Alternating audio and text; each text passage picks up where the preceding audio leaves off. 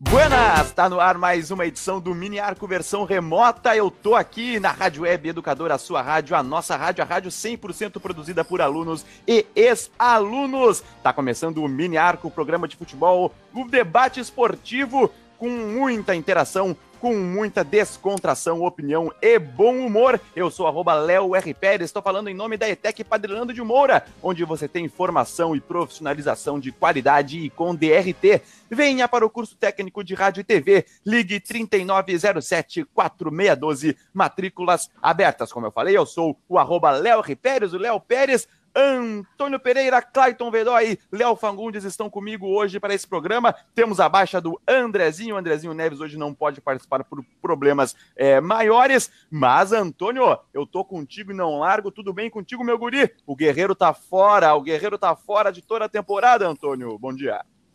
E aí, gurizada, tudo bem? Uma grande alegria estar aqui mais uma semana trocando ideia com vocês. Um salve para o nosso querido André, que não pode estar presente conosco hoje. Acho que é a primeira vez que o André não está conosco, né? Vamos sentir falta daqueles conteúdos sempre cheio de informação, super atualizados. Mas a verdade é que eu acho que é uma perda é, lastimável para o Internacional. O Guerreiro, talvez um dos principais atacantes da América Latina. Eu coloco ele ali junto do Gabigol em tom de brincadeira do Diego Souza também. Mas a verdade é que vai ser difícil repor, vai ser difícil repor essa essa baixa, porque o Guerreiro é um atacante muito completo, de experiência internacional, principal jogador do Peru nos últimos anos. E olha, vai ser difícil. O Inter já está no mercado, olhando alguns nomes. Tem o, o Yuri Alberto, o Potker, que também pode fazer essa função. Mas é difícil, tem que ver até que ponto a perda do Guerreiro não vai baixar em muito as pretensões coloradas nesse ano de 2020. Pois é, agora tem rodada no meio de semana, o Inter pega o Atlético Goianiense, o Grêmio enfrenta o Flamengo no Maracanã. A gente vai discutir bastante sobre os pormenores táticos dentro do, do campo, o tamanho da perda realmente aí do Guerreiro. Eu já venho com a tese, aquela sensacionalista de que se o Inter não trouxer um centroavante com um pouquinho, um mínimo de peso, a gente vai trazer a lista aqui de possíveis contratações que o Inter pode fazer, as chances de título do Inter elas ficam completamente, ou praticamente, não vou usar completamente, mas praticamente nulas. O que que tu pensa disso? Léo Fagundes já dá o teu arroba. Bom dia, meus amigos. Bom dia, Clayton. Bom dia, Leonardo. Bom dia, Antônio. Aqui quem fala é o Leonardo Fagundes, arroba Léo P. Fagundes, nas redes sociais, Instagram e tal. Uh, infelizmente, tivemos essa grande perda. É uma notícia bem triste para o torcedor colorado ficar sem o Guerreiro, que era, assim, o expoente técnico do Inter, era o, o matador, o cara tinha três gols em três jogos do Campeonato Brasileiro, tinha outros gols também em Libertadores, Galchão. E a gente fica à mercê de Potker. Eu, eu, quero dizer, por mais que a gente tenha, tenhamos o, o Yuri Alberto aí no banco, no plantel do time, ele não vai sair jogando na, uh, contra o Atlético Goianiense. Podem ter certeza que é o Potker. Existe um sistema hierárquico no Beira-Rio, e o Cudê respeita muito isso. Antes de botar qualquer outro jogador, ele tem que pôr o Musto e o Pótica. Tá? Isso é uma hierarquia que existe. Então, vocês podem ter certeza. É uma crítica, porque eu acho que o Cudê é um, um técnico muito inteligente, ele pode perceber que isso não não está adiantando. Porque nós sabemos o que, que o Potker e o Musto vão nos entregar. E é pouco. É pouco. Com, pelas necessidades do Inter, é pouco. Então eu queria que o Kudê abrisse um pouco mais a mente. Ele é bom treinador, ele é inteligente, ele é o cara certo para o Inter. Mas, infelizmente, a temporada ficou mais difícil para os Colorados com a perda do Paulo Guerreiro. Tem aí especulações de nomes, mas o mais próximo, pelo que eu sei, é o Alexandre Pato. Tem uma relação desgastada já com o Fernando Diniz, que é treinador do tricolor paulista. Então, parece que as coisas se aproximam. Se aproximam para ser o Alexandre Pato, que eu sempre fui muito fã do Pato mas eu consigo enxergar que nas últimas temporadas ele não vem entregando o salário que ele recebe. Ele não devolve em campo a fortuna que ele ganha nos seus cofres. O Guerreiro simplesmente era o melhor jogador do Inter na temporada até aqui, ele acaba sofrendo essa lesão. Mas Clayton Vedói, o nosso comentarista também, gremista, representante da bancada gremista. Clayton, o Grêmio fechou duas contratações desde a última edição do Mini Arco. Chegaram Robinho e Everton, e o Luciano embarcou para o tricolor paulista. O que, que tu acha disso? Muito bom dia, já dá o teu arrobinho aí, ô Clayton. Exatamente, Léo, exatamente. Bom dia, boa tarde, boa noite para todo mundo aí. Para vocês, gurias. O arroba no Instagram é arroba realvedói, né? Se alguém quiser dar aquela moralzinha lá.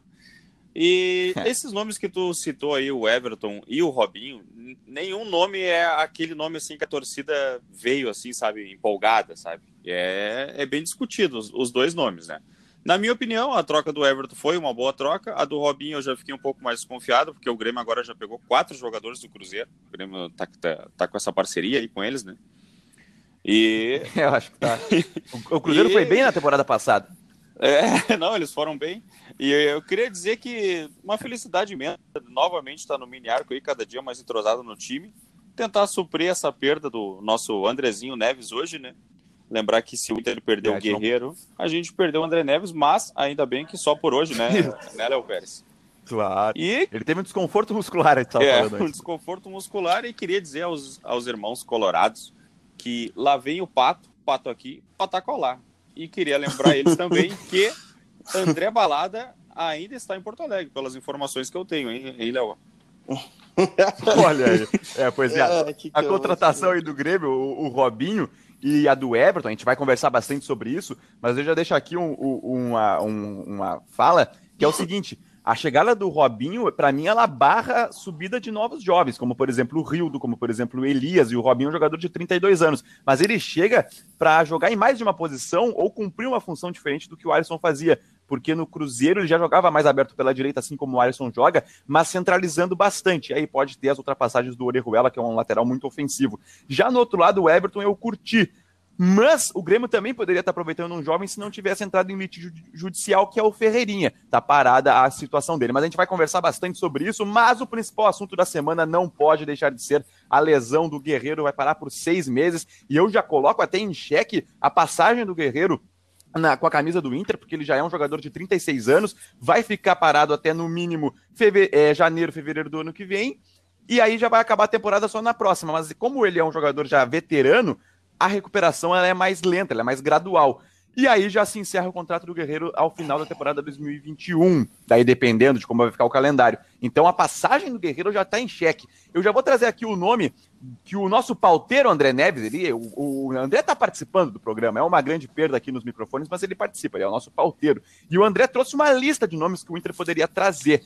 Realmente o Alexandre Pato é o nome mais falado do momento. Ele poderia até estar rescindindo com o São Paulo. São Paulo já está de saco cheio dele. No final de semana, o São Paulo enfrentou o Vasco. O Alexandre Pato não foi opção nem para entrar no segundo tempo. Gonzalo Carneiro e Elinho entraram na sua frente. Fernando Diniz nem pensou nele. Mas tem uma, uma série de outros nomes, como por exemplo. Pedro Raul do Botafogo, que o nosso grande mestre Pedro Espinosa deu o furo de que o Inter poderia estar, é, e poderia não, estava indo atrás de informações com relação ao centroavante do Botafogo de 23 anos. Tem o Kleber do Ceará, de 1 metro e 3 metros de altura, Clebão. que meteu o gol no Grêmio na semana passada. Parecia o Richard Gilberto Morales. do Bahia. Esse aí, bah, esguio, dois metros de perna só. O, Gilberto do Bahia, ex-Inter, que está tá se recuperando agora de uma lesão. Marcelo Moreno do Cruzeiro, acho muito difícil. O Ricardo Oliveira, sem time, com 40 anos. O Evanilson do Fluminense é um jovem jogador, mas tem, tá com interesse até do Manchester City, do Grupo City, na verdade. O grupo que detém ali Manchester City, Girona, New York City e assim vai. Tem o Mauro Bocelli do Corinthians, que está na reserva. O Germancano do Vasco, que é o artilheiro vascaíno, tem 11 gols dos 16 do Vasco, foi ele que anotou. O Mandzukic, aqui o André botou também o Mandzukic que está sem clube. O Ener Valência que está sem clube. Tem o Rafael, tem o Lincoln do Flamengo, jovem jogador que perdeu um gol feito na final do Mundial passado. Tem o Bissoli do Atlético Paranaense, que é um centroavante que também está lesionado, mas ele é, desponta como um futuro, tem potencial. E o Daverson, que está no Alavés, ele pertence ao Palmeiras, está no Alavés. O Daverson também poderia ser uma opção. Dentre todos esses nomes, eu tentaria o Pato, viu? Mas eu veria como é que seria a relação do salário. Ele teria que baixar bastante o seu salário. Mas eu, desses aí, eu me agrado com o Pato e com o Germancano mas do Vasco. O, Isso o Manzukic está perdido no meio dessa lista. Ah, sim, tem, mas não, mas o que isso aqui foi só, eu só falei aqui. Tá aí, o Inter pode se atravessar e tentar tirar o Cavani do Benfica, que está praticamente acertado também. Não, mas pode trazer o Agüero. se atravessar no negócio. Luizito Soares. Isso, que nem então, o Léo falou então, esses então, dias aí. Tô embaixo, tô embaixo. Então, assim, ó, Delcir, nosso amigo Delcir Sonda. Poxa vida, vai ali, bota. Ali, é, ali é garantia de, de retorno. cadabra, logo ali. Ali é, é, é garantia de retorno, uh, tanto com o Agüero quanto o Luizito Soares. Eles querem voltar para a América do Sul e jogar aquela Isso. bola que eles não jogaram aqui. Que tá faltando, entendeu? Soares quer se vingar do Inter. Isso, Isso, isso. não, se vingar não, né? Ajudar, né? É, é. Não, é não, ele quer, quer é, Ajudar. ele vai vir pro Grêmio, tu vai ver. Ele vai vir pro Grêmio. Não, mas é que ele perdeu. E o. O que, que eu ia falar? É, Não, com relação ao atraso do Thiago Silva também. O Thiago Silva tá, tá acabando o contrato dele lá no PSG. Mas, A gente vai falar de Champions, hein? A gente vai falar de pois é, Champions mas também. ele, ele- não vai ficar e já tem um clube ou não? Só não vai ficar. Não, ele só não vai ficar. É o último jogo Ele dele não- é domingo. Isso. Ah, Exatamente. O entendi. PSG tá na final, o PSG tá na final. Mas eu iria, eu tentaria o Pato, o Germancano também se descobriu aí que a multa rescisória dele é baixa pro futebol nacional, então o Germancano também poderia ser uma boa opção. O Grêmio quis o Germancano no início do ano. Não só o Grêmio, outros times brasileiros, mas acabaram não acertando, o Vasco pegou ele. Mas de primeira, e é o que tá acontecendo, o Alexandre Pato é, seria a principal opção. Luiz Adriano e Marco Rubens, segundo o André, já recusaram. Antônio, destila o teu conhecimento aí, que eu quero saber o que que tu pensa com relação a tudo isso, Antônio. Tá aí? Acho que foi pegar um café, o Antônio. acho. Caiu. caiu Acho que é, é que o Antônio, o Antônio toma muito café. Acho que o Antônio caiu, então. Caiu, Caiu. Antônio. Não, mas, mas eu queria Então dizer- vamos de Léo. Vamos, vamos. Ah, Vem, Léo. pelo que eu sei, a informação é que o, o Alexandre Pato teria viria por empréstimo com o São Paulo pagando 30% do seu salário. De todos esses jogadores aí que o André citou, o que me agradou muito nesse ano foi o centroavante do Fluminense. Alguém consegue me dar um nome difícil? Everardo? Evanilson. Evanilson. Evanilson. O cara é um, é Ele fez um golaço contra o Palmeiras, né?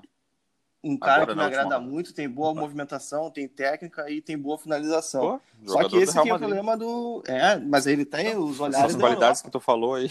Não, mas ele é bom. Não, Não, não, mas- não, mas eu disse que, eu disse que ele é bom. O nisso. grupo- Ele disse que é bom nisso. Ô, Ô, Léo, só pra, só pra te acrescentar, pra te ajudar aí, o Evanilson, quando entra no time no lugar do Fred, ele melhora em muito o Fluminense. É, não, e outra coisa. Se o, como diz o meu, meu amigo Léo Pérez, se o, se o Vi- Vinícius Júnior tá no Real Madrid, por que, que o Evanilson não pode? Olha aí, boa. É boa. Entendeu? É, é, é, é- eu tô É pegando o verdade. gancho, né? Do meu, do meu amigo. Isso, vem, vem na minha. E aí, e é esse é um jogador que me interessou bastante. Esse Kleber do Ceará, eu tenho ouvido muito falar dele, mas eu não vi nada. Não, Léo, Então, mas, eu tô mas eu sei por que, que tu tem ouvido falar nele. Porque, É porque, ele, não. é porque Ah. ele fez gol contra o Grêmio, né? Daí a imprensa gaúcha já bota o cara como se fosse o, o Ibrahimovic da- das Américas. Tá numa, tá numa pequena. Não, o o cara entrar numa pequena, uma pequena discussão. Tu acha que a Bem. imprensa gaúcha não é gremista? No seu geral? Imprensa azul, imprensa é. É. Ive. Eu É acho Ive ou mais... é Igre? Até pra mim. Bah, cara, essa discussão é... Quem começou foi tu, tá? Não, o que começou. Eu falei a imprensa gaúcha, eu não quis de ser vermelha. A gaúcha, ele quer dizer a gaúcha. Ah, A sim, imprensa sim. gaúcha. Tá a imprensa gaúcha, ah, é só lembrar, né? Brian Rodrigues fez gol contra o Grêmio aqui em Porto Alegre. Meu Deus, o Grêmio não se aquietou até que foi lá contratar. bem. O Inter E tentou contratar veio- o Brian Rodrigues também. Pô, então, pra te ver, Ué, fez gol contra a no dupla. E aí não é com gol contra o Grêmio, é gol contra a dupla. Sim. Aí, esse Clebão, eu Mas acho. o- mas esse o- Clebão eu nunca tinha ouvido falar, vou ser sincero. Não, o Kleber, o Kleber ele não é, é aquele típico jogador. Ele é um um Hernani Brocador, um, um André.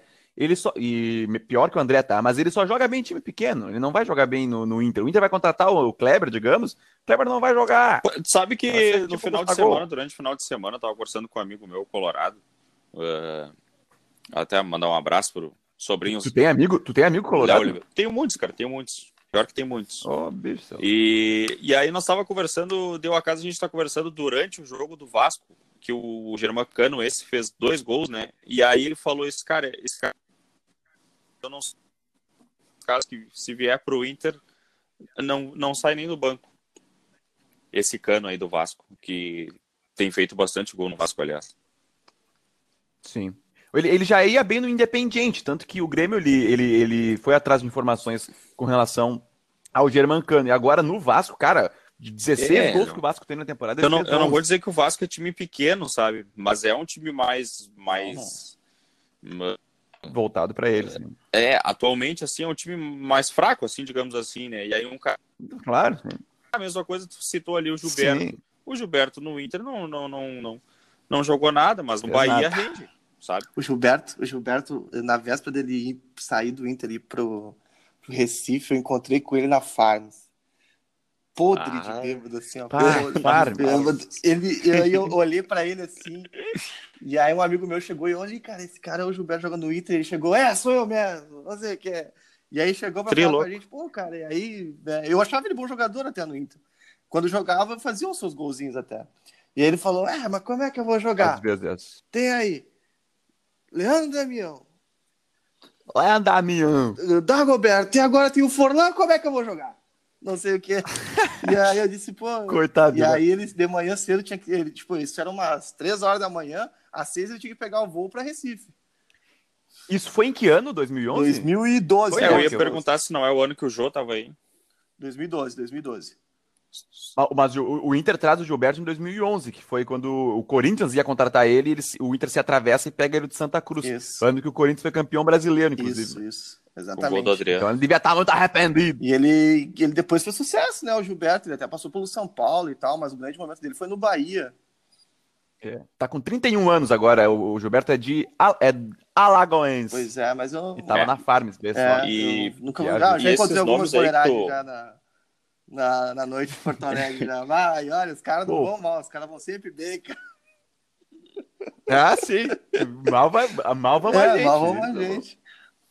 E esses, esses nomes aí que tu falou, ah, acredito que na, na coloradagem aí, né? o- a maioria ficou um pouco espantado, né? Mas é o que tem pro momento, né? Léo Pérez e Léo Fagundes. Cara, Inter Tá, mas- mas vocês iriam, vocês iriam de quem? fato. Ah, difícil. Ah, difícil. Difícil. Eu, é que assim, eu vou dizer pra vocês, eu participo de um grupo de colorados e tal, um grupo até grande. E aí fizeram uma enquete, botaram praticamente todos esses nomes que vocês que vocês colocaram aí, que o André selecionou. E deu com maioria de votos o Marco Rubens. Tá, mas esse, pelo que eu entendi, não Aham. tem como, já tá querendo se aposentar e tal. Até acredito que o Cudê tenha entrado em contato com ele. Mas, pelo que Sim. eu entendi, esse cara ele, ele já quer se aposentar. Em segundo lugar ficou o Alexandre Pato. Eu votei no centroavante Uhum. do, do Fluminense, só que eu sei que é uma coisa meio que inviável. É. Pelo que eu tô É, vendo, esse- tá é, tudo se encaminhando pro Pato. Esse cano eu acho meio inviável também, né? Mas é que o, o Cano parece que ele tem uma multa rescisória que daria. O Cano Mas- tem 32 anos também. Ele teria uma multa rescisória no futebol nacional não muito Olha, cara. Quando vê, eu não sei se não vale a pena o Inter ir nele, então. É Até o não final da temporada. dinheiro, né, cara? Esse é o problema também. Nós não temos. Tá, É, e esse é o problema o do Pato- também, Pato pagar, é pagar, um, alto pagar um também. salário Mas, alto pro Pato. Pelo que eu Pois é. entendi, ele, ele vem por empréstimo, o São Paulo paga 30% do seu salário e o Inter paga o resto. Agora tem que, tem É que, que tá ver bem aquilo nebuloso, também, tá né? bem nebuloso quer, né? a, passagem do Pato. Eu acho Até que é pela situação que vive desgastada com o São Paulo e com o Fernando Diniz. Acredito Mas que ele, sim, eu, eu não sei se a relação dele não é desgastada com o São Paulo ou com o Fernando Diniz, né? E o Eu Fernando Diniz, é eu não sei os se dois. dura muito no São Paulo. E talvez aqui ele reencontre, dois, mas eu quero saber. reencontre o futebol dele. É, o Pato ele vai ter que resgatar aquela injeção de ânimo na, na carreira É. dele, porque desde ele era titular absoluto do Milan, depois disso ele já só começou a cair. É. E tu via que ele não tinha tanto interesse, aparecia muito mais em holofote do Mas que a primeira- holofotes em páginas Pato- de celebridade. O Pato, ele futebol. quis ser um superstar antes mesmo de ser um baita jogador, sabe? De, de... É. Ele, tipo, ele quis ser um David Beckham antes mesmo de ser um David Beckham. Não sei se vocês me entendem, sabe? Não, antes Ele, ele já, ele mas já ele quis ser o uma estrela, inverso. assim, um superstar É, de antes um dele provar jogador- no campo, sabe? Exatamente. É, a gente comentou que até aqui em edições anteriores do Miniarco, a, quando a gente acompanhou os jogos que a RBS TV É, retransmitiu TV. aos domingos passados, é, dos os títulos passados de Libertadores, de Mundial, e o que o Pato faz contra o Barcelona, ele não vai muito bem, só que tu já via que ele, ele, ele se apa- aparecia pro jogo, ele ia Exatamente, pro enfrentamento não foi- pessoal, e ele tinha 17 É anos, técnica, então né, ele era cara? para ser muito maior. O que ele faz na Isso, mas eu quero saber do Antônio Pereira, eu quero saber do Antônio Pereira, que, ó, que eu tinha perguntado, eu enchi a bola do Antônio, falei Pegou que o cafezinho. para ele destilar o- todo o teu conhecimento, ele pegou o cafezinho, agora o Antônio está de volta com a gente. Antônio, o que, que tu acha que o Inter tem que fazer? Olha só, eu tive um, aquela, aquele famoso problema técnico, né? Mas só Claro. levanta quem cai, né? Então tô de volta. Só bate quem é. Exatamente. É, eu, eu não sei se foi o Clayton que falou de analisar até que ponto o Pato quer vir para o Inter. E para mim a questão não é só se o Pato quer vir para o Inter, a questão é saber se o Pato quer de novo jogar bola. Porque, bem Boa. colocado como vocês, eh, desde a saída do Pato do Milan, e ele lá teve um bom momento, tem um jogo emblemático, Milan e Barcelona no Camp Nou, em que o Pato dá uma arrancada no meio campo e faz um golaço. Na época era o Vitor Valdez ainda o goleiro. Não, ele não deixa a zaga a do, do, do, Barcelona assim, ó, anos luz atrás dele, cara. Exato. É, Sempre foi um jogador de... caído no próprio Milan, né? Sim. Foi meio que o lampejo já no Milan. É, o, o, Pato Isso. sempre foi um jogador de muita expectativa. Eu lembro que antes do Mundial uh, do Internacional, que teve a sua primeira conquista, o Pato ele era escondido na categoria de base para evitar o assédio de outros clubes. Isso, Aí ele aparece nas rodadas finais, ele é lançado no Mundial junto com o Luiz Adriano e ele isso. mostra um potencial absoluto de, de, de, de, de finalização, de domínio de bola. Tem um lance também é muito muito bonito que ele vai jogando a bola no ombro e ali ele chama a atenção do mundo. E o Brasil sempre foi um país de muitos talentos, então se lançou uma, uma expectativa muito grande em cima de um cara que tinha 17 anos. É, o Pato, por mais qualificado que seja, ele não tem a mesma bola do Neymar, por exemplo, com 17 não. anos, que driblava um, dois, três, quatro, cinco, se quisesse, e fazia o gol. A verdade é que o Pato, na minha opinião, foi um jogador superestimado. Então, eu não sei se ele se encaixaria no, no, perfil de atacante, ele tem uma característica um pouco diferente da do Guerreiro, e além de tudo isso, fora o alto salário, mesmo que o Internacional pague 70%, é 700 mil reais, né, para pagar para o Pato, para um jogador que a gente não sabe se está disposto a jogar bola. Ele ganha um milhão de reais? Ganhar um milhão. Um milhão. Então, eu tenho aqui, ó, até. Vamos falando. A vida financeira do Pato está resolvida. Ele é um popstar muito mais do que um jogador. É. Ah, ele Pato... resolveu a vida financeira dele aos 20 anos já. Não, e resolveu se casar também com a filha do, do Silvio Santos. Dentre tantos jogadores aí que, que a gente falou, um jogador que me chama atenção, e tem vários bons jogadores, como o Cano, até em tom de brincadeira, o Cavani e o Soares, mas eu gosto muito do Pedro Raul, do, do Botafogo. Ele é gaúcho, porto-alegrense, né? Um jogador bastante jovem, com um potencial bastante completo. Ele jogou, jogava no Cruzeirinho, ele, so, ele sobe no Cruzeirinho aqui de. Hoje de Cachoeirinha, mas na época de Porto Alegre. Sim, eu vejo ali um belo jogador. Eu não sei como é que seriam os trâmites, a situação contratual. Eu gosto muito do Evanilson do Fluminense também, que botou o Fred na reserva. E que legal pro Fred que se lesionou, porque aí não vai ficar tão tão escancarada a diferença técnica entre eles, que é um belo Ah, não dá, o Fred, não dá. O Fred veio de bicicleta lá de Minas para chegar no jogo e se machucar. Não, é. o, o Fred, claro, mas, mas como é que me deixa o Fred andar de bicicleta 600 km, 400 km com a idade que ele tem, cara? É, não dá, isso essa ideia não aí. Você sabe mas, quantos, mas, anos, cara, quantos, quantos, anos tem esse Pedro Raul? 20. 23. Ele tem 23. Uma idade boa. Idade, idade de quem quer ainda alguma coisa. É, Isso. Mas, e o Pato ganha um milhão. Segundo Jorge Nicola, o Pato ganha um milhão por mês, realmente. Salário, eles são sempre. Na, ninguém dá com tanta certeza, mas gira em torno disso. Ganha um milhão por mês. O, mas o Inter tem uma dificuldade que o Guerreiro vai se machucar durante seis. Vai parar durante seis meses. Só que o maior salário do futebol gaúcho é o Guerreiro. Também, segundo o Jorge Nicola, estou aqui com a lista. O Guerreiro ele recebe 770 mil por mês. E, e o Inter vai continuar pagando esse salário. Não vai, não vai ser reduzido. Sim. Então o Inter já tem esse salário alto aí para pagar Sim. e teria que trazer mais um centroavante para jogar no seu lugar. E aí, com relação ao Pedro Raul, também a, a, considero ele interessante. E aí teria o Inter teria que jogar com a dificuldade financeira que o Botafogo tem. Só que mesmo com ela, talvez fosse interessante o empréstimo do Pedro Raul, talvez, que daí o jogador não seria do Inter em si, ele poderia valorizar ainda mais jogando no Libertadores, jogando Copa do Brasil, jogando com uma intensidade maior e uma possibilidade maior de título, ou seja, uma janela com maior vislumbre, e aí poderia vir a ser bom para o Botafogo também. O Inter poderia jogar nessa. Uhum. Sim. Até porque agora na Libertadores tu consegue inscrever 40 jogadores, né? Não é mais Sim, até 40. Até... Sim, eles aumentaram, eles aumentaram. E até se tu me permite, Léo, fugindo um pouco, ainda falando do Pedro Raul e do futebol carioca, me chama muito a atenção Sim. a questão do Fluminense, né? Que desde a saída da Unimed é um time que vem aos trancos e barrancos, mas veja a quantidade de bons centroavantes ou até mesmo atacantes de lado que o Fluminense revelou. Uhum. A gente pode voltar é lá no Richarlison. Isso chama muita atenção. A gente teve o Pedro, tem o Evanilson, que olha, é muito, muito bom jogador. E há uma, tem o Marcos Paulo, que também tá aparecendo. Tem o Miguelzinho. Então, João Pedro. É, João Pedro é muito cara bom. Né? E aí nos chama atenção, às vezes a gente fica querendo buscar o consagrado, né? Sei lá, o Pato, Luiz Adriano, e tem um cara na base, numa dessas do Inter mesmo, que tá pedindo passagem. Boa, não jogar exato, toda a responsabilidade. É, no Inter até no pode guri. ser. Mas no Grêmio é, é difícil, né? Revelar a camisa. O Grêmio, o Grêmio, o Grêmio só revela a camisa 5, 8 e, 7. O, o Grêmio hoje tem o Fabrício, que é o centroavante que foi na, na Copa São Paulo. E o... Mas ele não, não nunca. Pois é, nunca eu, infelizmente eu não, eu, não, eu não lembro quem foram os centroavantes do Inter na Copa São Paulo, mas bom, foram campeões, né? Eu acho que dá para dar uma olhada para esses caras aí. Não, o Inter tem o Guilherme Pato, que ele despontava como um, um cara que poderia receber oportunidades, ele não Mas recebe. Joga lado de campo, né? Tem, o, C... Joga pro lado, não, não é centroavante, sim. Mas, mas é que com relação ao, ao, Inter, o Inter paga, entre aspas, o Inter paga 10 milhões de reais pelo Yuri Alberto, de 19 anos, só que o Inter ele não vai querer colocar tudo em cima dos ombros claro, desse jogador que é jovem. Claro, não queimar porque senão já, já ficaria com o Yuri Alberto, então. Até para não queimar o cara. Oi? Mas eu acho claro. que tem uma diferença de filosofia, né? Até pelo momento. Faz quanto tempo que o Inter saiu da segunda divisão? O Inter vem numa reestruturação, né? Vem numa reestruturação que o Grêmio passou lá atrás. Hoje o Grêmio tem uma filosofia consolidada na gestão do Romildo Bolzan.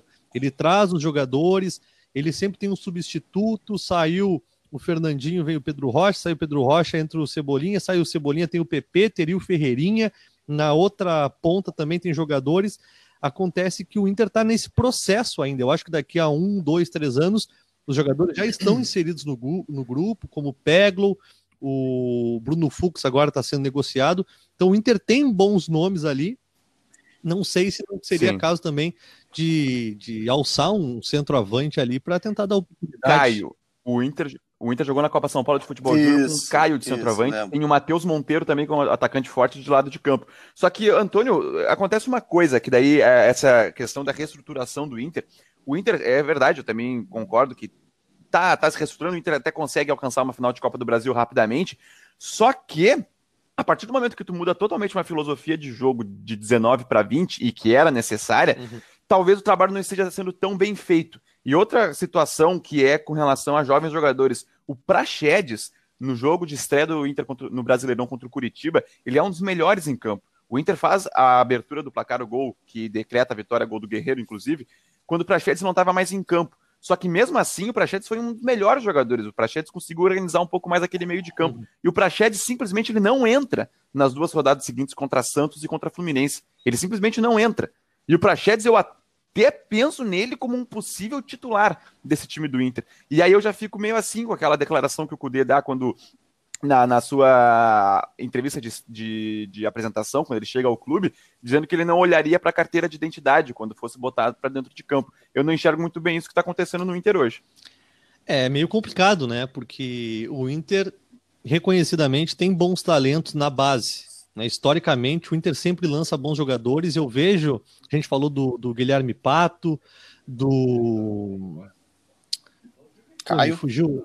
O Cezinha. Caio, mas Cezinha. no Cezinha, esse Caio. Cezinha é muito bom jogador. A questão é conseguir colocar isso. e bancar o cara para jogar. O Prachedes, ele está de alguma maneira pedindo passagem. Só que o Cudê, eu acho que essa é uma talvez uma limitação, né, uma autossabotagem no próprio trabalho dele, ele é um cara que tem convicção, mas tem que ver até que ponto a convicção não se torna teimosia.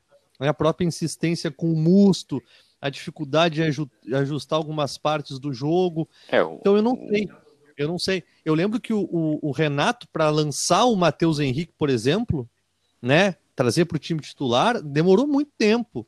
Né? Desde o Campeonato Gaúcho, em que o Grêmio jogou com os reservas, ano passado, já se falava, pô, Mateuzinho, Mateuzinho até se afirmar no, no, no, no time titular levou um tempo. Jean-Pierre, da mesma forma, o Patrick, que ainda não conseguiu um espaço maior, talvez o mesmo aconteça com o Prachedes. Talvez mereça Sim. de fato uma continuidade maior, mais chance, mas é um cara que visivelmente é muito bom. E jovem, né? 19 anos, se eu não estou enganado. Mas pela situação, o Cezinha, pela situação dos dois grupos, dos dois times, é muito mais fácil hoje tu lançar um jovem no Grêmio do que no Inter. Exato. O Inter tem muita, tá numa pressão grande. É, é muito por aí. Muito pressionado para ter bons resultados e alcançar um grande título que, bom, ontem fez 10 anos da Bida Libertadores do Inter, dia 18 de agosto. Então a gente tá desde essa dessa data sem conquistar um grande título. de grande relevância. E então essa pressão está cada vez maior. Então, quando entra um jovem e não dá resultado, vou falar um negócio forte aqui, mas é uma verdade. A torcida do Inter é muito chata, cara. A torcida do Inter é muito xarope. é muito corneteira. É Arthur me apresenta pipoca, né, Léo? Não, do amendoim, a turma do amendoim, do amendoim. cara. É sério, eu, eu fico impressionado. Desculpa, eu, eu, vou, eu, vou, criar uma briga. Mas eu vou dizer uma coisa mais chata ainda, então. Diga a torcida lá. do Grêmio também é chata. Não, bom, eu já não sei. Ah, eu, eu, acompanho muito ah. a do Inter, então eu vejo muito assim. Por exemplo, desculpa, uma galera vai me odiar, mas eu sou completamente contra a vaia. Eu sou completamente, eu, eu sou completamente louco de quando colorados. tá no estádio. Eu não sei, só deixa eu concluir, cara, rapidinho. Eu fico muito não, nervoso e fico brabo, cara. Por quando tu tá num jogo, o Inter precisando ganhar e os caras começam a vaiar, a vaiar. E eu fico pensando assim, meu Deus do céu, por que que tu acha que o cara vai melhorar sendo vaiado? Eu não sei aonde que o cara acha que isso ajuda. Eu, Vou perguntar para vocês, vocês, quando vocês estão trabalhando, transmitindo, vocês acham legal alguém ficar dizendo que vocês estão transmitindo mal, que tu é mau narrador, Léo, ou que o Antônio é mau comentarista? Vocês se sentem à vontade assim? Ou não? É melhor um elogio, o um apoio? Porque até hoje eu só vi o Inter ganhar todas as coisas que ganhou sendo apoiado pela torcida e não vaiado. Um desabafo, um pequeno desabafo aí também.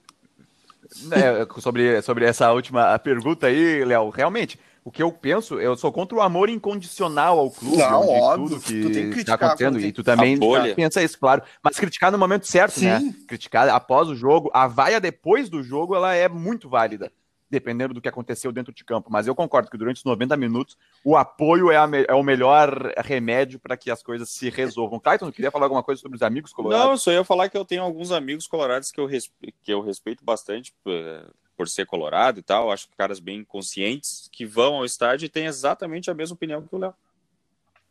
Sim, é, era não, só é, isso que eu queria falar. É não, tá então tá acho que não, esse pessoal. Eu, eu, gente, eu não, quero ter a razão, tá? Eu só pessoal quero dizer. Da marcação, não sei, não sei. Que é, assim, é o, o, é o torcedor fanático aquele, sabe, Léo? Aquele que o Grêmio perdeu um jogo, tem que tirar todo mundo, aí ganha, meu Deus, sabe? É aquele pessoal que, que é o fim do mundo todo final de semana. Foi foi o que aconteceu essa semana com o Inter. Ganhou, fez uma excelente partida na quarta-feira passada contra o Santos. Cudê, grande técnico, deu de novo a forma de jogar. Que lindo! Chegou quarta-feira, eh, domingo, jogo contra o, o, Fluminense. O Inter inicia bem, tanto que marca o gol e aí sofre dois gols de pênalti, que infelizmente acontece, mas sim tem uma redução do seu potencial, não entrega tudo que pode durante a partida. Vamos dizer assim, eu acho que o Cudê errou nas substituições como eu disse, o Cudê parece que ele tem uma hierarquia que ele tem que cumprir. Antes de botar para Chedes, Pego ou Yuri Alberto, ele tem que colocar o seu Musto e tem que colocar o William Potker. Pode. Sabe? Isso ele erra, isso eu acho que tu tem que criticar. Mas tu não pode pedir a cabeça dele. Tu não pode querer que o cara seja demitido por causa disso. Futebol é sequência, cara. Futebol é trabalho a longo prazo. É, mas é, olha aqui, tem ó... convicção, o Antônio falou na, das convicções do Cudê, não querendo me atravessar de novo mas ele tem algumas peças que são fundamentais para essa para esse esquema dele que ele tem convicção que não que não vão funcionar, né? Que que eu acho que passa muito pelos laterais e pelo primeiro volante. Os laterais do são muito fracos. Então, não, e, não são, e não são laterais que apoiam, entende? Não, não, não são laterais que Antônio. apoiam. O Vai, Moisés é de força física. Sim. E o, e, e o também é um volante que, marca, mas é só mais um que vai marcar. Não é aquele cara que arrisca um lançamento nem nada. Então, acho que isso Sim. pesa muito na, na, no esquema dele de, de, às vezes, não funcionar. É, uma coisa que eu ia comentar aqui, que eu acho que tanto o Grêmio quanto o Inter acabam sofrendo um pouco, é esse comparativo, que eu acho que até que é inevitável, entre a dupla Grenal. Porque quando eu vi esses enfrentamentos agora pelo Campeonato Gaúcho, em que o Grêmio acabou saindo melhor, parece que o trabalho todo do Internacional é posto é posto à prova, não vale nada, está muito aquém. Mas a verdade é que o Inter, em comparação talvez aos outros é, 20 clubes do Campeonato Brasileiro, é melhor do que a maioria. Né? Um time que está pronto para disputar lá em cima. Ah, o Guerreiro é muito ruim, não serve para nada. Não, é porque ele enfrentou a melhor dupla, talvez, do, do, da América do Sul, melhor dupla de zaga. Tanto que se provou que nas outras partidas ele fez gol, conseguiu se destacar. Essa urgência, esse imediatismo do resultado, como o Léo Fagundes bem falou, pô, ganhou domingo, é craque, é herói, melhor time do mundo, perdeu, tá tudo horrível. É muito difícil, é trabalho a longo prazo, a gente está vindo de uma pandemia, vivendo ainda uma pandemia, os jogadores não estão com aquele ritmo de jogo, inclusive estão pegando aquele ritmo de jogo que pelos preparadores físicos não é o ideal, porque vai jogar de 13 em 3 dias, com viagem, pouco tempo de descanso. Então é complicado balizar tudo isso nesse primeiro momento e falar ah, tá bom ou tá mal. Eu acho que tem que dar mais tempo para o Cudê. Ele tem uma perda enorme, que é o Guerreiro agora. Tem que ver como é que o Inter vai repor essa falta. Mas eu acho que é um trabalho é, disruptivo, né? Que é uma palavra que a gente usa muito, ainda mais comparado ao que era o Inter do Odair Helman. Então tem que ter calma, tem que ter paciência. E como o, alguém comentou, a gente tem que falar do Grêmio, hein? Porque o Grêmio empatou, Não, vamos falar, vamos falar. O Grêmio empatou com o Corinthians jogando de novo aquele futebol de domingo depois do almoço, né? Meio que se é arrastando. previsível, né? Totalmente previsível. É. Totalmente previsível. Eu não vou dizer que o Grêmio jogou mal, acho até que o Grêmio Corinthians, mas aos 10 do segundo tempo tu já meio que sabia que ia terminar 0 a 0 não ser que tivesse um pênalti, mas até os pênaltis no Grêmio ultimamente têm sido previsíveis porque tá difícil. Tá difícil, né, cara? É, é, é uma, Ainda mais. Uma... Eu acho.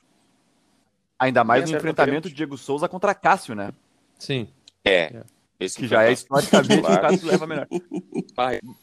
cara, eu nunca torci né? tanto pro Diego Souza que nem naquela noite em 2012. Meu Deus do céu.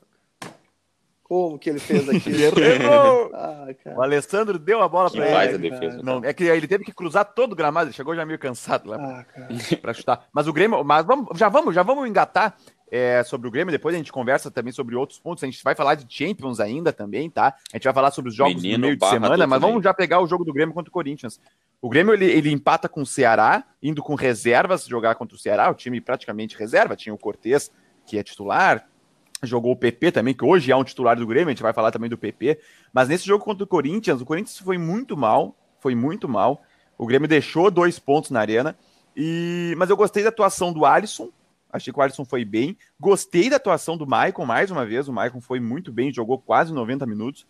E, e, o PP, o PP ele tá tentando despontar. E ele é um jogador com as mesmas características do Everton. Ele também é um jogador driblador, o Everton Cebolinha, no caso, não o Everton que o Grêmio contratou. E agora o PP vai ter essa sombra do Everton, que era do São Paulo.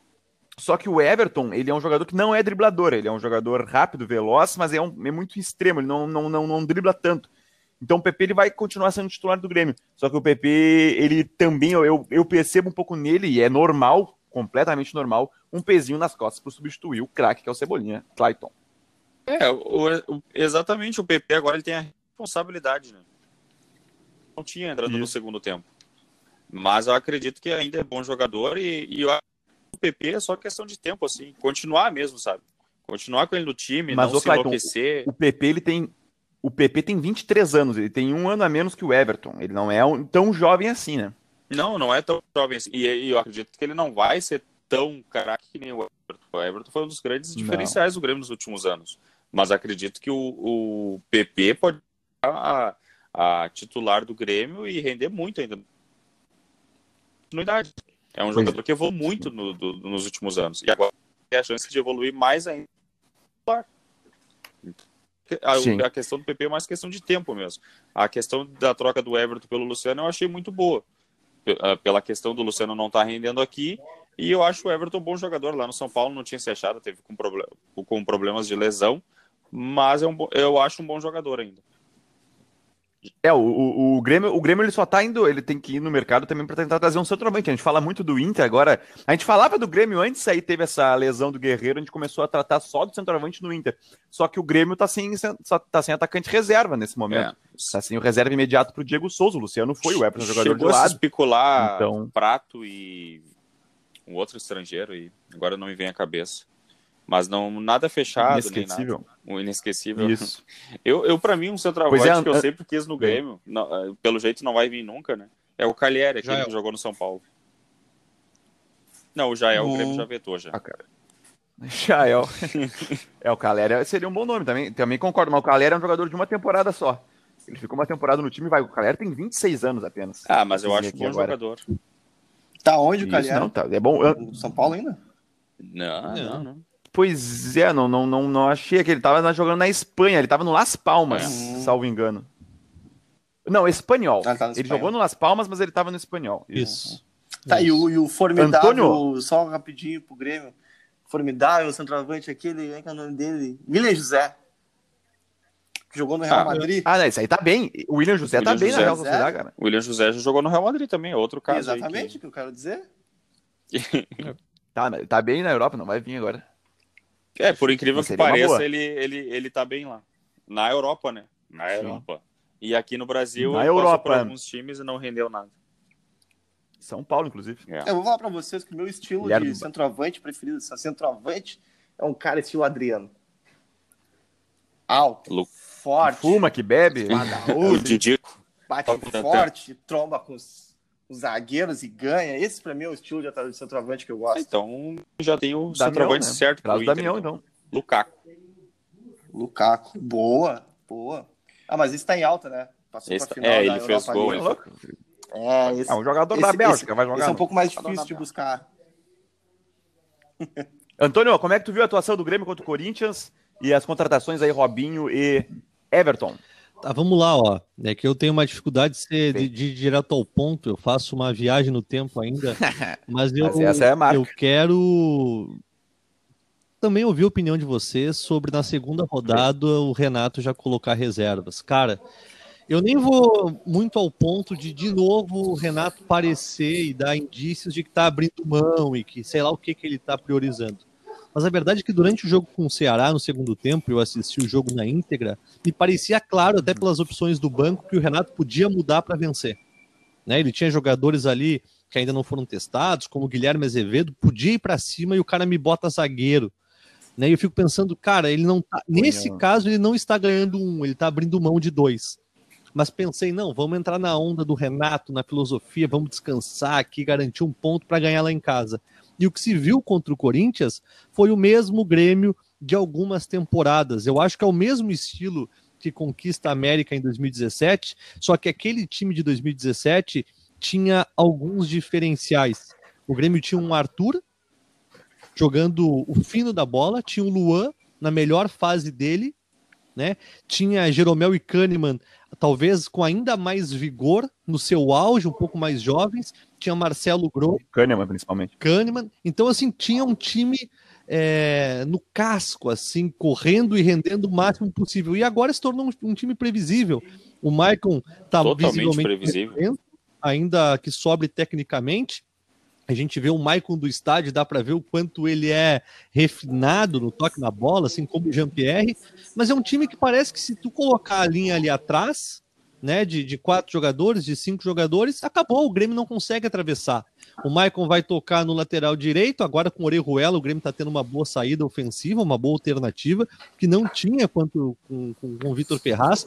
Acho que o Orejuela vai permanecer no time titular. E acabou. O Grêmio toca de um lado, toca de um outro. Nessa transição tão lenta, dá tempo dos marcadores se ajustarem. O Grêmio perde muito com a saída do Everton, isso é óbvio. Mas assim, quando a gente via, ao menos ao meu olhar, a saída do, do Pedro Rocha, eu pensava, beleza, tá vindo um cara melhor aí. E não é o que acontece agora. Tá vindo um cara pior. É bom, é rápido, tem habilidade, bacana. Mas é bem pior é, é, bem diminuto a capacidade de potencial deles comparado ao Everton. Então, olha, é, até queria saber de vocês o que vocês pensam a respeito disso, sobre os favoritos do Brasileirão, porque o Renato poupando o jogador na segunda rodada e com a perda extremamente significativa do Everton, eu acho que o Grêmio perde força, até por esse futebol bem previsível que tem demonstrado há algum tempo. É, eu vou começar então. Eu até escrevi, até fazer uma propaganda das colunas dentro da, da Rádio Web Educadora, todos os dias, de segunda a sexta, dentro do arroba Rádio Web Educadora, também no Facebook Web Rádio Educadora. Confere lá. Eu escrevi sobre isso um dia depois da, do empate do Grêmio contra o Ceará, do exagero do Renato. É, porque o que acontece? Eu, é óbvio que é válido tu, tu dar uma mesclada, tu dar uma alterada nos jogadores. O problema é que a partir do momento que tu não leva sete titulares, tu tá praticamente jogando pelo empate lá. E foi exatamente isso que aconteceu. Quando tá mais pro fim do jogo, o Renato ele olha pro relógio e como não tem torcida, dá para ouvir bem, é, bem nítido o áudio do Renato gritando à beira do campo, com o microfone captando a voz dele, ele gritando: Ó, acabou, acabou, lateral, joga no Patrick Exato. e acabou. E ali o Grêmio, estava aceitando o empate com o Ceará. Bom, dentro da lógica de ganhar em casa e empatar fora, tudo bem, tá certo, mas o Ceará é muito menor que o Grêmio. E aí o Grêmio se viu na obrigatoriedade de vencer no final de semana contra o Corinthians jogando em casa e o Grêmio não ganhou. Essa estratégia de poupar loucamente poupar todo o time, poupar grande parte do time em diversas rodadas, ela só dá certo, a gente só tem a certeza de que ela deu certo quando o time ganha uma das Copas. Caso contrário, a gente vai ficar sempre naquela, naquele pensamento, pô, se tivesse dado prioridade também para o Brasileirão, que é o que falta para o Renato dentro do Grêmio, é o Campeonato Brasileiro e o Mundial, óbvio, mas o Mundial daí é uma coisa muito mais esdrúxula de se pensar, mas é o Campeonato Brasileiro, que o Grêmio não ganha desde 96, né, o Rio Grande do Sul não ganha desde 96. Então, eu considero que há um exagero nessa, nesse formato. E até vou dar um, fazer um elogio pro, pro Cudê nesse sentido. O Cudê ele poupa contra o Curitiba dois jogadores é, primordiais, o Bosquilha e o Galhardo mas ele leva os jogadores, tanto que eles entram e o Galhardo entra no segundo tempo vai lá e dá assistência. Se o Grêmio tivesse um Diego Souza para colocar na segunda etapa contra o Ceará especificamente, o Diego Souza ia trombar com os zagueiros, o Diego Souza ia ser uma opção a mais e, e daí fica aquela, pô, será que poderia empatar? Será que poderia fazer o segundo gol? Pô, não sei, mas que teria muito mais chance do que com o Isaac de centroavante e com o Tassiano jogando mais atrás teria. É, eu gosto desse guri, hein? Esse Isaac é bom jogador, cara. Isaac é bom jogador, ele vem sem toda aquela pompa que talvez o Jean-Pierre tenha subido, e o Jean-Pierre sobra tecnicamente, mas o Isaac é bom jogador, é agudo, não tem medo, se apresenta para o jogo. Ele, assim, para segundo tempo, porque o Diego Souza eu acho que é titular indiscutível, é um belo nome. O Grêmio abriu mão de ganhar do, do Ceará, bem falado por ti. Toca no Patrick, joga no Patrick, joga no Patrick. E eu pensando, mas o cara, o, o Ceará tá totalmente desorganizado, tá aberto, coloca um ponta rápido, veloz puxa um contra-ataque e mata o jogo. E ele bota zagueiro, zagueiro e fica matando tempo no Grêmio mão. E aí não ganhou do Corinthians no final de semana. Um Corinthians ruim, é, né, gurizada? Um Corinthians extremamente limitado e não sabe qual caminho percorrer. O Thiago Nunes ele não sabe se ele bota a metodologia que ele considera ideal ou se é uma metodologia possível de tu avançar. Ele chega na final do Paulista abdicando totalmente do conceito de jogo que ele tem e botando em campo o conceito de jogo do Corinthians da última década. Carilha. Mas daí ele não sabe, ele não sabe para onde é que ele vai, entendeu? Pior coisa que que técnico com convicção errada é técnico sem convicção nenhuma. É. E é o, é o Thiago Nunes hoje. Boa, Léo. É. Gostei dessa frase, posso pegar pra pode, mim? Pode, pode, pode usar nos seus outros programas. Muito obrigado, vou usar. e o Corinthians. Vou usar então agora. Lá deu, dou o crédito. Ah, sim. Mas, é, mas, é, mas, mas, é sempre um time que incomoda. Paulista, Paulista, Paulista. Por mais mano. que seja ruim e seja um time que jogue feio, é sempre um time que incomoda. É sempre um time que tá sim. ali entre os seis primeiros, incomodando, sabe? E aí tu precisa despontar, tu pega eles e, e tu joga naquela arena lá deles, é um, é um parto para ganhar. É impressionante. O Corinthians sempre é. dando uhum. trabalho, por mais que time enjoado. ruins, limitados, é o time enjoado. Gurizada, em dois minutos, tá? Dois minutos. O Inter joga contra o Atlético Goianiense. O Inter vendeu o Fux por 10 milhões de euros ao todo, 8 milhões e meio na bucha, 1 milhão e meio mais em premiações. O Inter tem 70% desse valor. Então o Inter vende o Fux, talvez até tenha que usar parte desse dinheiro para contratar um centroavante. O Inter joga contra o Atlético Goianiense. A escalação do Inter ela vai passar e eu acredito, o Bosquilha tá fora, eu acredito que ele vai com Thiago Galhardo jogando na linha de 13 na frente Yuri Alberto e Potker. Eu acredito que ele iria assim, e até eu iria assim também, digo, por falta de opção. É... E o Inter joga. O Grêmio joga contra o Flamengo no Maracanã, volta ao Maracanã depois do 5 a 0 fatídico da Libertadores, e o Grêmio vai com seus titulares, e até já para dar uma, uma, fazer uma projeção, como o Mini Arco ele, ele é um programa semanal, é, o Grêmio pode ser que poupe contra o Vasco final de semana para priorizar o Campeonato Gaúcho contra o Caxias quarta-feira que vem. É, pode. Eu acho. Que olha, eu não, eu não, sei. É que o Grêmio quer garantir o gauchão, né? Eu já vi o Bolzão falar isso. É uma taça. É uma taça, é, uma taça, é o gauchão, mas eu, eu já vi o Bolzão falar isso, então até falando sobre o que o Antônio falou antes ali de poupar, eu fiquei puto da cara na noite dessa do Ceará pelo Grêmio ter poupado e ter deixado de ganhar um jogo que aparentemente era fácil. Mas, por outro lado, também tem essa questão do calendário. E o Grêmio tendo um galchão para disputar agora, que contra o Caxias não vai ser fácil. Eu acredito que tem que ver os dois lados da moeda. Não fiquei tão puto assim com o Grêmio ter poupado contra o Ceará, mas lógico que durante o jogo foi, eu achei ridículo a atuação e as mudanças. Sobre Gauchão, Sim. pior que ganhar o Gauchão é perder o Gauchão, né? Mas vamos lá, sobre o Inter contra o Atlético Goianiense. Ah, mas... A esperança é que. É, as frases. não, o Gauchão é, dá uma efeito hoje, Léo. É, mas é que. Ah, mas, o Léo, é que, mas é que. É, não, mas é, cara, pior do que ganhar Parece que só é atrapalha a tabela e agora ainda mais. É. Parece feito tá, um jogo o, só. O, o, pra te ver, o Grêmio quer tanto uhum. esse Gauchão, cara. O Romildo, ele, ele é tão seguro nas coisas. É um jogo só. Ele que. O Gauchão já poderia ter terminado se o BF aceita, aceitaria o, a final do Gauchão já, já, já sido disputada, né? Se fosse um jogo só. Aí duas Sim. datas a CBF. O Grêmio teve que botar agora para frente. Vai disputar na semana que vem a final do Gauchão em dois jogos. Sim. Alguém é, quer falar? Tá aí o Léo, Moledo, Moledo reserva, Léo? Não, o Antônio quer falar, acho que ele pediu a palavra antes. Não, não, eu só ia dizer que o gauchão, para mim, esse ano especialmente, se resumia nas partidas entre Grêmio e Inter. Agora parece que já não cabe muito, né? O que, vai mudar na vida do Grêmio? Talvez para os jogadores, sim, não sei, para ostentar, mas não vale muito esse jogo agora, mais atrapalha do que ajuda, né? Sim, concordo. Cara, sobre o Inter, Moledo, uh, o Cudê foi muito pressionado na última partida, né, por não ter usado o Moledo e sim o Zé Gabriel. Uh, eu espero que ele entre com o Moledo e com o Cuesta na dupla de zaga, porque é uma dupla de zaga que a gente já viu dar certo. E eu espero que também o Moledo já tenha né, recuperado a sua, forma, sua boa forma física e esteja na ponta dos cacos para poder entrar em campo. Sobre o ataque, como o Bosquilha não vai jogar, eu acredito que possa ser isso que, que tu referenciou, Léo, com uhum. o Yuri Alberto e o Potker no ataque. Só que eu eu agiria um pouco diferente. Então, se é para te jogar assim, joga com o Yuri Alberto e pego. Bota o pego, o pego do início do jogo, vamos ver, ele é meio atacante também, tá afim. É um jogador que também todos esperam olhar ele se destacando. Né, Léo? não tem, não. Isso, não isso aí ajuda. Esse cara. é o momento de botar. É, isso, claro que ajuda, claro que pode ajudar, principalmente os jovens, entendeu? É. O Atlético Goianiense é um time que começou legal o Campeonato Brasileiro, talvez vai incomodar mesmo hoje, mas eu espero que dentro do Beira-Rio o Inter consiga repetir aquelas partidas boas de pressionando a saída de, a, a saída de bola, que consiga que consiga também marcar gols, fazer boas jogadas, ter uma segurança na zaga, não deixando a bola chegar tanto ali. Eu tenho as esperanças são as melhores possíveis, as melhores possíveis. É, tu falou do Peglo aí, eu não tinha me lembrado do Peglo. Talvez é melhor mesmo seja realmente o Yuri Alberto e Peglo, mas ele não vai fazer não, isso, né? É, é, é aquela coisa que eu falei no início do programa. O Inter tem uma hierarquia, uhum. né? que antes isso. de um ter que ir o que aí há mais tempo. Que tomara que com o tempo mude isso.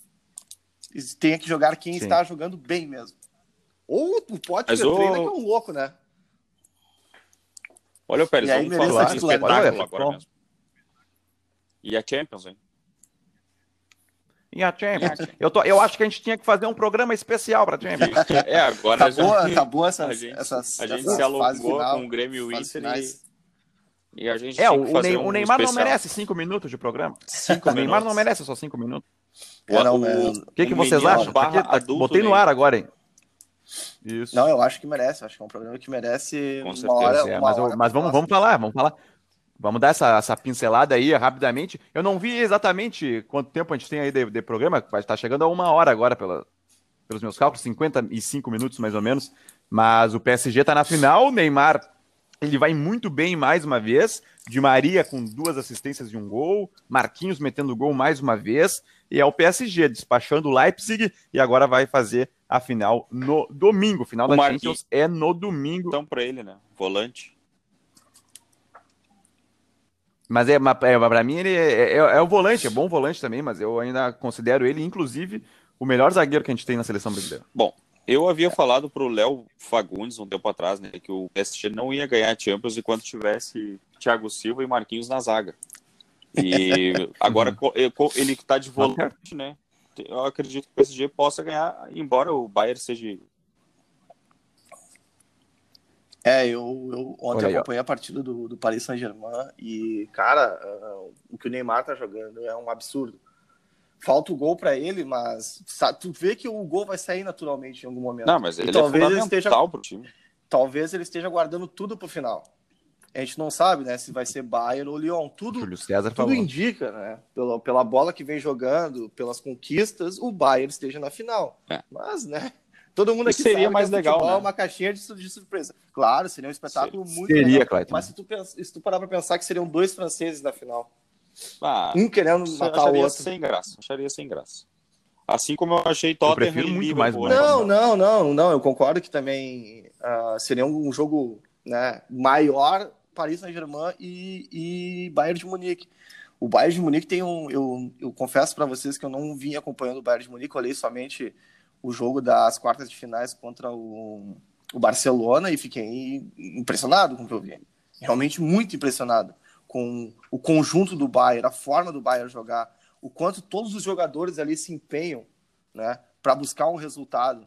E o, o Paris Saint-Germain vê muito a individualidade, né? Vê as qualidades individuais que eu sempre citei que o Grêmio tinha e o Inter não tem. Né? E aí tu vê Neymar, tu vê o Di Maria jogando muito bem, tu vê o Mbappé, que é um cara fundamental, sabe? E esses caras podem fazer a diferença. Tu ter um cara que possa decidir o jogo é importantíssimo para te ganhar um campeonato. O Bayern também tem o Lewandowski, que, que é considerado o melhor centroavante do mundo. É, mas o Bayern é mais o temporada. coletivo, né? É, o É, Bayern ele é me lembra até um coletivo. pouco a Ale... não por causa da goleada. Alemanha de 2014 eu achava um pouco assim. Não só tinha, por causa- claro, Sim. tinha bons jogadores, mas o, o coletivo era mais impressionante assim, a organização Mas o- tática. E já mas o pai PSG tá- tem o Mbappé pai e tá Ney- on demais, né? e o Neymar Ah, o querendo. ele tá O querendo Neymar, eu falei, eu, eu falei fora do ar, eu vou falar agora aqui no ar. O Neymar, principalmente contra a Atalanta, ele em lances, me ouçam com bons ouvidos, mas em alguns lances onde ele estava parado, ele conseguia dar janelinha no adversário num espaço mínimo, onde ele conseguia parado, já fazia a jogada. Ele me lembrou o filme do Pelé. É, com certeza. Não, eu, eu O concordo. filme do Pelé. Ele me lembrou o Pelé. Ele só não, não foi o Pelé no jogo porque ele errou muito gol. O Edson. O Pelé guardaria. Tem um amigo meu que ele mandou um print assim da tela do computador, né? Que tinha assim, né? Aquela pastinha documentos. Aí abaixo tinha pornôs. Aí abaixo tinha pornôs pesados. Aí um pouquinho mais abaixo tinha pornôs muito pesados. E aí o nome do vídeo era Assistência Mágica do Neymar pro Di Maria. É uma pornografia, aquela, é uma pornografia, aquela, aquela, Vitor Sérgio Rodrigues. aquela, aquela, aquela assistência que o Neymar dá ontem pro segundo gol do Paris Saint-Germain. É, É, foi uma Ela é tão pornográfica que tu fica às vezes na dúvida ali, de primeiro tu fica na dúvida um pouco, será que ele não furou essa Exato. bola? Será que ele... Ah, tu não, ver que ele não, toca ele com deu o passe. é que é perfeito. sabendo claro. do que estava passando. É perfeito, cara. Não, o Neymar tá E jogando demais. E tomara Neymar que me eu vou lembrou- torcer. Não, só, ah, só rapidinho. Eu vou torcer muito pro Paris Saint-Germain ganhar pelo Neymar, porque eu quero que ele se torne ainda o melhor jogador do mundo com o Messi e Cristiano Ronaldo em campo. O Neymar lembrou né, nessa semana de, de Champions aí, ele me lembrou aquele Neymar do Santos, né, que era muito acima da média dos outros jogadores. Que Muito. parecia um adulto jogando com as crianças assim, cara. Isso. E pô, e agora ele tá na Europa, né, cara? Não é, não é aqui no Santos, porque aqui no Santos, aqui por último, já não tinha mais graça o que ele fazia com os caras. E ele tá conseguindo fazer isso na Europa. Acho que finalmente conquist- Colocar ele no cartola era roubar da máquina. finalmente é, Ah, teve uma, teve uma É um vez dos cara, que eu recordes comprei dele, né? muito no Cartola. Só com o Neymar. Sim. Gastava 80 cartoletas nele, mas já ganhava ali só com ele 30 pontos. Exatamente. Antônio, queria falar uma coisa do Neymar? Não, falei do adulto Ney, né? O cara tá sobrando. Adulto, né? Tá jogando muita Tá. bola e eu acho que se passar o Bayern de Munique contra o Lyon e o PSG ganhar, vai legitimar ainda mais essa conquista, porque é um Bayern de Munique que atropela o Barcelona e por maior que seja a desordem do Barcelona, o Bayern de Munique é, ganhou de um grande, né, dos maiores, talvez com o melhor jogador do mundo. Olha, é, e outra coisa aqui que eu quero dizer antes, esse jogo do, do Paris Saint-Germain contra o, o RB deixa muito claro a capacidade que tinha a Atalanta, porque a Atalanta, para mim, mereceu ganhar do PSG. Né? Teve ali uma lesão no, no final do jogo, o PSG com méritos vira, mas foi um jogo muito duro. E já Foi, contra é o. Leipzig, o, o Paris Saint-Germain domina o jogo inteiro, co- quase não corre riscos. Então eu estou muito curioso para ver essa final. Eu vou torcer pro, pro Bayern, só pela grandeza da final, nada contra o Lyon, acho que seria um jogo muito interessante também. Mas se o PSG ganha do Bayern nessa circunstância, olha, que feito pro Neymar, que é um cara que já conquistou grandes feitos históricos, né? Com a medalha de ouro para o Brasil, está conseguindo levar o Paris Saint-Germain pela primeira vez depois de quantos anos? 25 anos? Né, uma, 25. A uma semifinal de Liga dos Campeões. Então, assim, é um cara que merece o reconhecimento, já é o, o brasileiro com mais gols. Não, desculpa, Antônio, tu falou, falou sobre ir a final ou, ou não, e a o PSG semi. nunca foi para a final? É, a semi. E a semi? A última vez que foi foi em 95. A final já é um feito histórico, né? Claro, é o cara é que mais tem gols, o maior brasileiro com gols em Liga dos Campeões. É, olha, ele tá ficando entre os grandes. Ele deu o é. azar, ele deu o azar de pegar uma geração com Messi Cristiano Ronaldo. Mas né? o Antônio, senão esse cara ia muito. Tu não acha que ele, ele com 27 anos, ele se ele ganhar o melhor do mundo agora, ele ia para daqui a uns 5 anos depender só dele ser o melhor do mundo? Daqui uns, ele tá Olha... agora. Ele ainda tem uns 4, 5 anos de alto nível ainda no mínimo. Mas aí vai muito do perfil do atleta, né? Aquela análise comportamental que a gente pode fazer. Quando a gente fala de ah, Messi, Cristiano verdade, Ronaldo, verdade. a gente está vendo é. dois jogadores que vivem para o futebol. O futebol é prioridade. Será que futebol é prioridade do Neymar? Eu vejo é. no, no, Neymar uma característica que eu via no Ronaldinho Gaúcho, com algumas diferenças. Né? Talvez por ser tão fácil para eles jogar bola, talvez por eles sobrarem tanto tecnicamente, eles não levem com a seriedade que talvez o Cristiano Ronaldo leva. O Cristiano Ronaldo sabe, se ele não tiver no ápice da forma física, ele não vai conseguir render. Já o Neymar não, ele sabe que ele pode estar ali 80%, 70%, ele vai dar janelinha, vai dar caneta, vai dar um passe. É diferente. Tem que ver se o Neymar, depois dessa conquista de melhor do mundo, que eu acho que ele, ele e Lewandowski ali estão disputando pau a pau, ele não vai baixar sabe? Ah, ah consegui, conquistei e agora vou tirar o pé. Tomara é, que não. O, o, Neymar, ele, as últimas temporadas dele, provou para ele mesmo que se ele não tiver 100%, ele não tiver fim, não vai dar, né, cara? Porque ele lesão desde que chegou no PSG e até mesmo em Copa do Mundo chegou meio meio meio pau na Copa na última Copa do Mundo não rendeu nada só virou meme mundial por encostarem é. nele ele sair rolando meio camado então eu acho que até ele entendeu isso que não adianta não tem outro jeito de conquistar o melhor do mundo e Champions. Se ele não tiver afim, não tiver 100%. Não, não, eu não entro muito nessa, nessa questão de, ah, tá 80%, vai lá e vai fazer. Eu acho que todos têm que estar 100%, senão não vai render. Eu Mesmo sendo um cara gente... tecnicamente diferenciado. Eu sei que a gente está chegando no final do programa e eu vou falar uma coisa extremamente polêmica Exatamente. e que ninguém e, e, e, muita gente não vai entender, não vai alcançar. Mas é o que eu penso e eu tô aqui, aqui para dizer o que eu penso. o Neymar, tecnicamente, ouçam bem, ai, tecnicamente, ai. Ai, ele é melhor que o Ronaldo. Tecnicamente. Ele sim, pode não ter conquistado o que o Ronaldo conquistou. Concordo. Tá. Ele pode ter, em ah, alguns momentos, o... não, não ter uh, uh, ter tido o protagonismo de um grande título, apesar que ele já teve, ele já ganhou Diz grandes Cristiano coisas. Ronaldo ou Ronaldo Fenômeno? Não, Ronaldo Fenômeno. Ele tecnicamente ah, ele é melhor que o Ronaldo Fenômeno, na minha humilde opinião. E quem não, não. Tranquilo. tranquilo, tranquilo. É, meu time eu chamo Ronaldo sem nem Eu acho que é uma discussão daquelas, eu acho que é aquela discussão que duraria um dia inteiro. Só que a diferença talvez entre o Ronaldo e o Neymar, que são dois expoentes tecnicamente, é o período em que eles jogam e também a questão das lesões. Talvez o Ronaldo, com as lesões que ele teve, hoje ele não sofreria tanto como sofreu. Uma lesão que o Ronaldo teve de joelho, que hoje é uma lesão ok, fica um tempo parado e volta a jogar. Naquela época, talvez ele precise parar de jogar futebol. E ele sofreu muito com lesão. Ele, na época de Cruzeiro, PSV, até mesmo de Barcelona, ele era absurdamente fenomenal. Era. Tanto o apelido vem de fenômeno. O Neymar, ele é muito bom. Ele é craque. O Neymar é craque, craque, craque. O cara é muito bom mesmo. Mas eu não sei. É, eu acho que talvez depois que o Neymar encerrar a carreira, a gente consiga fazer essa avaliação. O que, o que conta também bastante a favor do Ronaldo era a parceria que ele tinha, que eu acho que é melhor do que nós temos nessa época. Sim, e, sim. e os adversários dele também eram melhor. Talvez isso ainda qualifica mais ele ele como melhor que o Neymar. Mas eu olho a parte mais técnica, o drible, a finalização, uh, o recurso num espaço curto do campo, onde tu tem que pensar rápido e sair daquele local. O Ronaldo tinha, mas eu acho que o Neymar tem isso um pouco melhor. Então, por isso, eu acho que tecnicamente o Neymar é melhor jogador que o Ronaldo. Tá aí, tá aí feita a, tá aí, a, a tá polêmica. E, e, Eu, gurizada, eu acho que vale a pena realmente a gente fazer um programinha aí. Só deixar que eu discordo e focado, deixar né? que com certeza vale a pena fazer um programa sobre, Tá sobre essa temporada.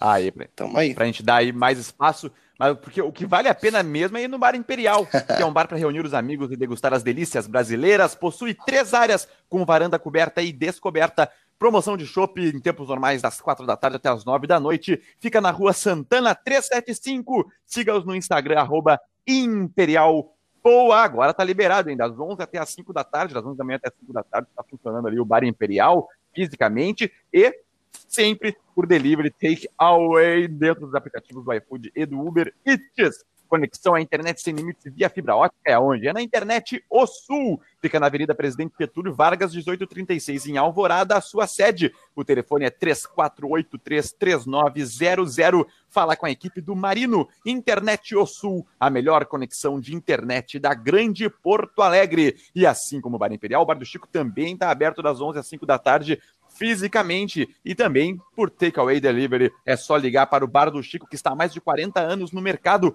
o melhor bar da Zona Norte de Porto Alegre. Simplesmente isso. Fica na rua Doutor Ari Ramos de Lima, número 37, no bairro Vila Ipiranga. E por último, mas não menos importante, como diria o mestre Antônio, MD Brindes, o lugar certo para você pedir o seu utensílio personalizado. Canecas, camisetas, bonés e tudo o que você possa imaginar da maneira que bem entender. Mande sua imagem que o resto a MD Brindes faz. Siga-os no Instagram, arroba MDBrindesRS e diga que os encontrou por intermédio da Rádio Web Educadora. Eu gravei um stories durante o programa que o Mini Arco botei ali dentro do nosso Instagram, arroba Rádio Web Educadora, e nele eu estou com a caneca que eu possuo da Rádio Web Educadora, feita é muito perfeitamente pela MD Brindes. Buenas, gurizada! Vamos ficando por aqui. Muito obrigado pela participação de todos, do Antônio Pereira. Valeu, Antônio. Sempre um prazer. Ótimo dia a todos.